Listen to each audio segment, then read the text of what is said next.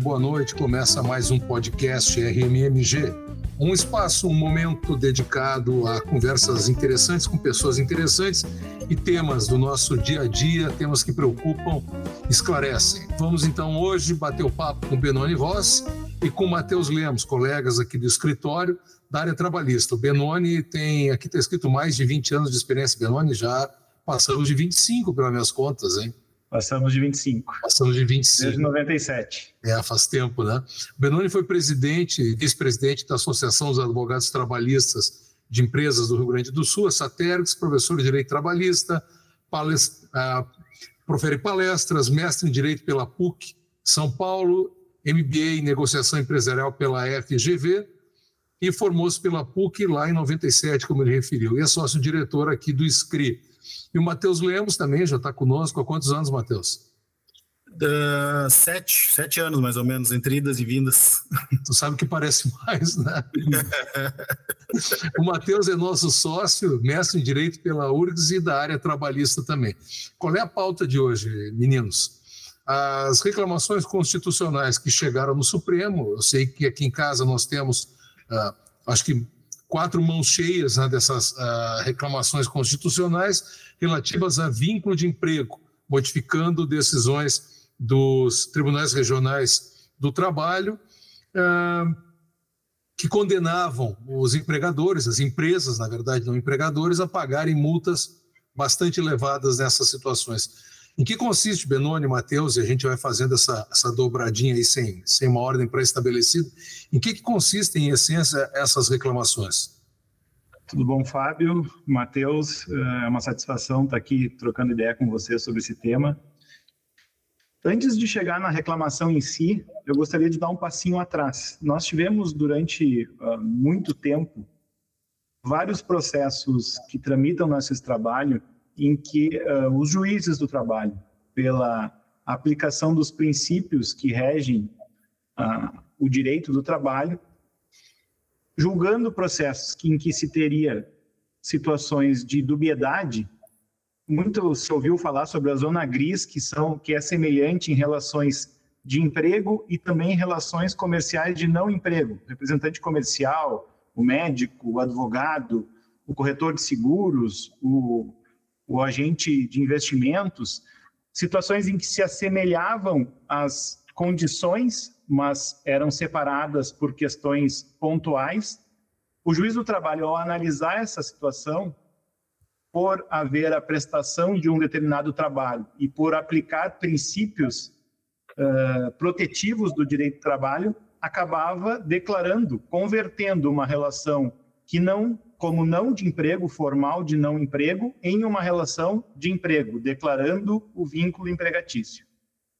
Isso aconteceu durante muito tempo, evidentemente dependia de cada prova, de cada processo, e a partir daí o juiz aplicava o direito uh, que entendia correto, reconhecendo ou não o vínculo de emprego, dependendo da existência ou não de elementos como subordinação, pessoalidade, onerosidade, não eventualidade, que são os requisitos básicos do vínculo de emprego. Mas o que, que ocorreu no transcurso desse período? O STF uh, ah, acabou julgando, a partir da DPF 324, como legal a terceirização de atividades, inclusive de atividades fim. Além desse julgamento específico, o STF também, através da ADC 66, reconheceu a validade de outras relações, outros ofícios ou profissões regulamentadas em lei.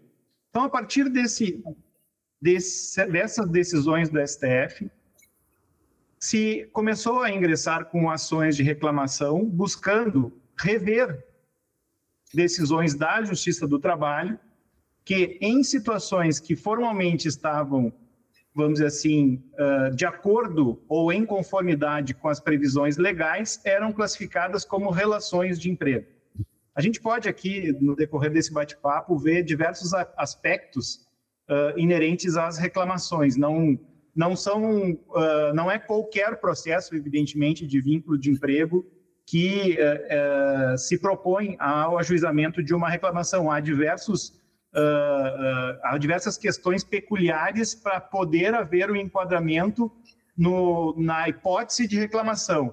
Mas aquelas, aquelas relações contratuais previstas em lei, em que o aspecto formal está em conformidade com, com o regramento jurídico, o STF passou a olhar isso de alguma forma uh, mais restritiva, afastando um pouco aqueles princípios de direito do trabalho em que a presunção ela é quase que absoluta como a de existência de um vínculo de emprego. Não sei, Matheus, falei demais, mas acho que é um pouco disso, né? É, é não, é, é, é isso. O, o, STF, quando ele julgou até a, DPF, que o Benoni falou, e junto com a DPF, em sessão conjunta, uh, ele acabou julgando também um, um recurso extraordinário, né, o 958-252, que gerou o tema de repercussão geral 725. Uh, ness, nessas duas decisões, ele acabou é, consagrando, né, e, e, é isso que eles reconhecem quando julgam hoje as, as reclamações, mas consagrando uh, a liberdade de contratação. E, e, esse, e essa liberdade de contratação ela acabou se contrapondo a esse princípio que o, que o, que o Benoni disse, uh, que é o princípio da primazia da realidade. Né? O que, que, que acontece assim, e qual era a, a grande, o, o, grande problema para as empresas uh, antes de, de, de, dessa, desse julgamento? Tu celebrava um contrato formal uh, corretamente, inclusive com requisitos específicos, a depender da contratação, e uh, por causa de como a atividade era desenvolvida no decorrer desse contrato, uh, ou seja, se tu, se, se depois um, num, numa eventual ação o tribunal decidisse que tu acabou atuando com muita ingerência é, é, no trabalho do teu contratado, né? Ou seja, dependia da execução contratual. É, dependendo de como a execução contratual acontecia, acabava é, reconhecendo o vínculo e anulando tudo que foi é, celebrado entre, entre os contratantes, entre o contratante e o contratado. Então, o, é, é essas decisões do STF elas pareceram que vieram com como um contrapeso a, a esse entendimento que só olhava para isso, só olhava para a execução contratual, independentemente de qualquer coisa, né? Que é justamente a questão da subordinação. Se o trabalho era uh, uh, uh, executado com subordinação, ele todo o anterior era anulado. Então, as, essas decisões do STF, a, a, a EDPF 324, o recurso extraordinário 958252, a ADC 66 também, eles são todos interpretados em conjunto e, e, e, e se, se, se, dá importância para a liberdade de contratação uh, nesses julgamentos. Né? E aí vem a, a pergunta do Fábio, uh, para avançar um pouco, e aí vem justamente a reclamação. A reclamação, né, a, a, gente que é da área sabe, ela é uma ação que serve uh, ah, para uh, ah, garantir a autoridade do tribunal. E a justiça e, e começou a se entender que quando a Justiça do Trabalho continuava privilegiando essa análise sobre a execução contratual, ela acabava violando essa liberdade de contratação que o STF é, é, consagrou no, no, nesses julgados aí, em determinados casos, né? Em determinados casos de uma, de uma resposta, Fábio. É uma, é uma forma que se tem, uh, não como recurso, mas sim em ação autônoma, de que todos os tribunais, inclusive os trabalhistas, e aí se uh, leia-se TRT, TST, e até se pode, uh, eventualmente, depois a reclamações de ações de primeiro, de sentenças de primeiro grau, observem os precedentes do STF. Há uma interpretação que, ao a reconhecer o vínculo, afastando outras formas de relação comercial que não a de vínculo, há uma violação a esses precedentes. É, é importante a gente pensar que não estão afastados os dispositivos da CLT que prevêem as hipóteses de vínculo de emprego. Há muitas situações, com, com evidências de vínculo, que não se uh, sujeitam ou não podem ser submetidas a uma, a uma reclamação constitucional. Tem que ter muita responsabilidade nessa análise, porque somente aqueles casos pontuais uh, específicos é que nós podemos uh, submeter, vamos dizer assim, ao STF, indicando que aquele julgamento não observou os precedentes do próprio STF.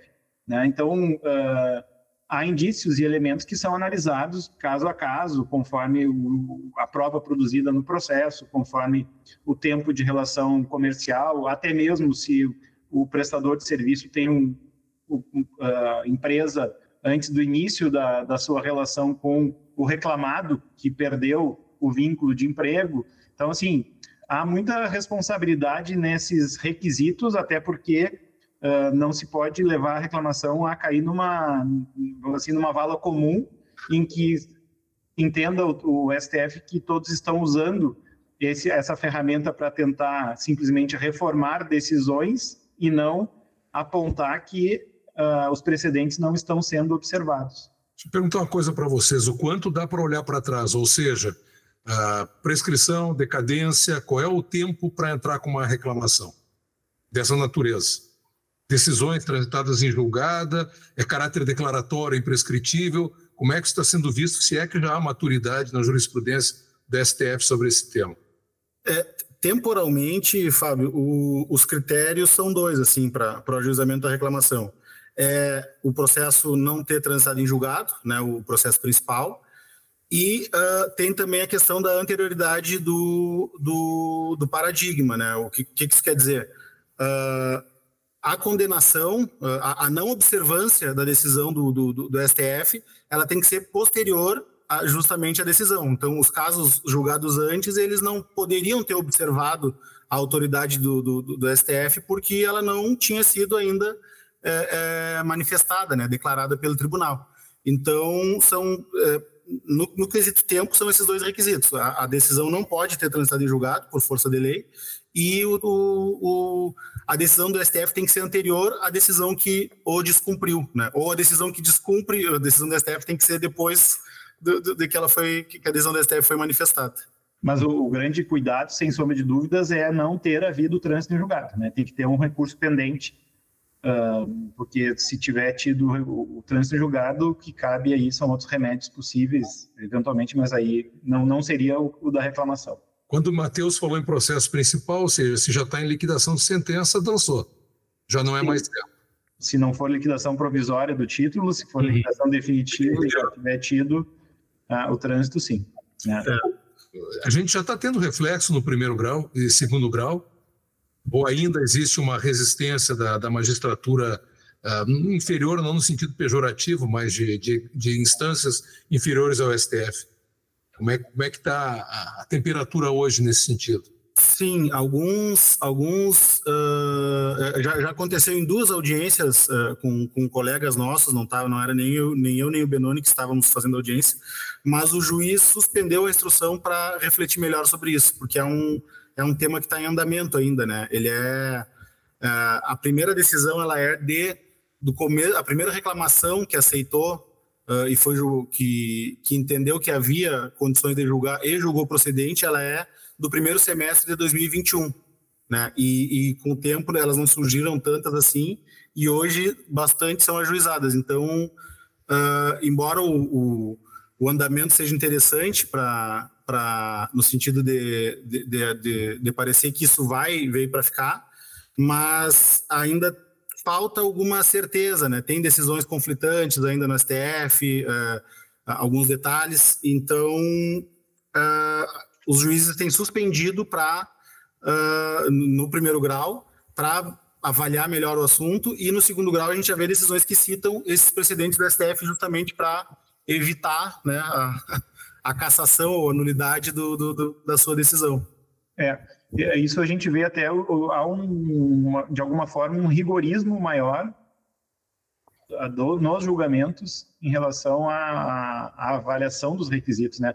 Porque imagina, imagina que um, há um tempo atrás muitos processos acabavam sendo uh, julgados com presunção de subordinação, por exemplo, contratos uh, formais, contratos dentro do aspecto legal, com empresas até previamente constituídas, com relações comerciais consolidadas, mas acabavam presumindo a existência da subordinação sobre, a sobre o entendimento, não alegação, o entendimento do, do, do julgador, de que haveria uma subordinação estrutural, se aquela, aquele prestador de serviço estaria dentro de uma organização uh, uh, econômica se poderia presumir que estaria subordinado ao processo produtivo ao processo de produção econômica e a partir daí uh, presumia a, a, subordinação jurídica capaz de caracterizar o vínculo de emprego. Então, há um rigorismo bem maior por parte da, da, na avaliação da prova desses elementos.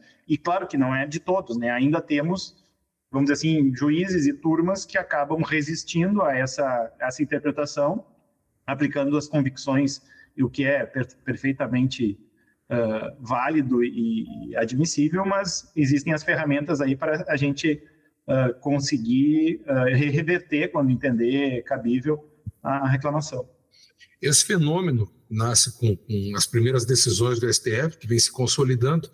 Ela mal interpretada, essa nova, essa nova rotina, ela pode gerar um incremento da pejotização. A gente já percebe isso, como liberou geral, alguma ideia assim? É, é que são, são algumas questões que Uh, vamos, falar que é, vamos falar o que é pejotização primeiro, Benoni e Matheus, porque talvez não, nem todo mundo que nos, nos esteja acompanhando entende. Isso é, é um jargão né, que a gente utiliza. Pe pejotização seria a substituição da mão de obra uh, que deveria ser contratada como, como de emprego por pessoas jurídicas, a substituição do, do empregado por uma pessoa jurídica é que a gente, a gente tem que pensar estruturalmente algumas separações. Assim, nós tivemos, além da reclamação em si, esse julgamento do STF, que está gerando as reclamações, mas também a gente teve uma alteração na legislação que passou a admitir express, expressamente a terceirização da atividade fim, que antes era também rechaçado pelo Tribunal Superior do Trabalho, através da súmula tão conhecida 331. Então, assim, nós tivemos diversas movimentações uh, que dão maior segurança a relações de terceirização. Ah, eu diria que não, não serve todas essas decisões e até mesmo as reclamações para uma uh, porteira aberta da pejotização. Tem que ter muita responsabilidade e muito cuidado ao fazer essa análise. Né? Uh, se mal interpretada, até eu diria que sim. Poderia ser mal, se mal interpretada, poderia ter um movimento de maior pejotização. Mas se adotada com responsabilidade todos esses requisitos, aí não, aí deve, dependeria dos requisitos legais e formais para a eventual terceirização de determinadas atividades. Né? A gente vê, por exemplo, que o representante comercial tem lei explícita expressa que prevê a possibilidade da, da, da atividade como representante comercial, corretor de seguros da mesma forma, corretor de imóveis da mesma forma. Né? Então, são, são relações jurídicas regulamentadas. Né? Ah, e a, para essa regulamentação há uma série de requisitos legais, há uh, inscrições em conselhos, né? Uh, há formação de, de pessoas jurídicas com declaração perante a Receita Federal. Então, assim, não é qualquer forma de, de pejotização que se torna, passa a ser possível, mas sim algumas relações está se dando segurança jurídica maior para diversas relações comerciais e essas relações pelo próprio STF são reconhecidas como legais, como válidas. É. É, e, e, e, o trabalho o trabalho subordinado ele ainda continua sendo uma, uma relação de emprego né o que, que acontece nesses uh, nesses casos né uh, em, em, alguns casos uh, o, o, desenvolvimento da, da ideia de subordinação, que, é, que, que os autores tanto trabalham no, no, nos livros e, na, e, na, e os juízes nas decisões judiciais, uh, o, esse conceito de subordinação tão trabalhado, ele, ele, começou a ser ampliado né, com, com, o tempo. Isso não é de agora, é um, é um movimento que vem pelo menos do, do, dos anos 80 assim, para cá. E, e esse conceito de subordinação ele começou a ser ampliado e daqui a pouco toda a relação de, de trabalho, porque ele é um um, um, a definição de subordinação é uma definição difícil e ela é de difícil verificação na prática também. Mas como se ampliou essa ideia de subordinação, o Benoni até mencionou ali, né? Antes a gente tinha a subordinação como o trabalho prestado uh, recebendo ordens. E depois se passou para essa ideia de subordinação estrutural, né? E, e, e por aí vai, é todo um caminho. Uh, todo o trabalho, de, de, depois de um tempo, com essa ampliação, todo o trabalho ele passou a ser um trabalho subordinado.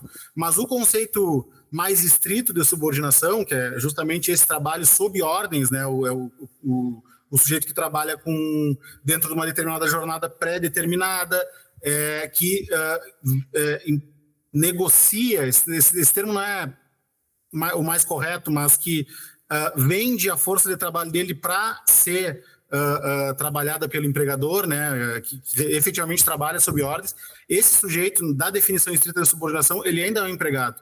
Se tu, por acaso, você o contratar é, como PJ, ele efetivamente vai ter o vínculo é, reconhecido posteriormente se entrar com uma ação. E deve ter o vínculo reconhecido se, se entrar com uma ação. Mas uh, o que não pode acontecer, e que vinha acontecendo também, é essa ampliação uh, do, do conceito de subordinação que acabava dando ensejo a se considerar muitas outras uh, formas de prestação de serviço como uh, emprego também. E uma outra coisa que não pode acontecer, que uh, muito embora seja difícil de, de, se estabelecer a prova, mas que é, é, é efetivamente proibida, é justamente a obrigação de tu, é, é, é de tu constituir uma pessoa jurídica para prestar serviço, né? Como eu, a gente mencionou no começo, o que ficou é, consagrado foi a liberdade de contratação. Mas se essa liberdade não ocorrer, é efetivamente um contrato de emprego mascarado por uma, por uma fraude. O, também é, é, é importante, né, Fábio, a gente pensar que essa amplitude da, da conceituação de subordinação e que estava acarretando o reconhecimento de vínculos que segundo o próprio STF, não deveriam ter sido reconhecidos como vínculo, acabava trazendo para uma insegurança jurídica para o mercado de trabalho, um trabalho aqui amplo, né, não um mercado de relações de emprego, que uh, ocasionava não contratação de alguns serviços por medo, por risco de um, de um passivo por conta, vamos dizer assim, de uma interpretação protetiva da Justiça do Trabalho. Então, Uh, corretor de, o corretor de imóveis é uma típica, um típico exemplo de imobiliárias que, em razão da insegurança jurídica, acabavam restringindo ou não ampliando o seu quadro de corretores por entenderem que estariam submetidos a um risco muito grande frente à, posição da, do judiciário. Bom, gente, acho que se nós esgotamos a matéria, pelo menos atualizamos né, o que está acontecendo, a compreensão desse, vamos chamar de fenômeno, porque é, eu que não sou da área trabalhista, mas comecei com muitos por ela, né? É uma, uma virada de chave, né? Bastante, bastante profunda e, e caracteriza de algum modo uma proteção excessiva, como o Benoni bem referiu. Não sei se vocês querem dar o acabamento e dar o polimento final. Alguma consideração a agregar, rapazes? Não, eu, eu, eu vejo assim que o, o STF hoje em que pese ainda a gente ter algumas decisões uh, divergentes, eu acho que ele está apresentando uma, uma, maturidade bastante grande na, na interpretação dessas reclamações. Né? São duas turmas que apreciam essa matéria, uma está bem consolidada, já com, com, julgados diversos, a outra uh, também tem uma maioria formada, então uh, acho que a gente está numa janela de consolidação uh, desse posicionamento. Talvez isso a advocacia trabalhista, pelas suas raízes, tenha um pouco de resistência de admitir, porque de alguma forma é um, não vou chamar um puxão de orelha, mas é um, um desvio de rota que o STF está dando em várias decisões da Justiça Trabalhista, que não do TST, que não chegavam lá ainda. E então uh, eu acho que a gente está num momento de consolidação dessa dessa posição do STF e como eu disse, com, tem que ser a ferramenta só pode ser usada em casos bem pontuais, com responsabilidade, e não de forma ampla, porque a finalidade não é ter um recurso a mais, até porque é uma ação autônoma, não um recurso, mas não é rever todas as decisões da Justiça do Trabalho. Tranquilo. Então tá, Matheus Lemos, Benoni Rossi, obrigado e obrigado aos que nos prestigiaram com a audiência e o nosso podcast volta em breve com mais um de seus episódios. Abraços a todos, tchau, tchau. Obrigado, um abraço. Um abraço, tchau, tchau.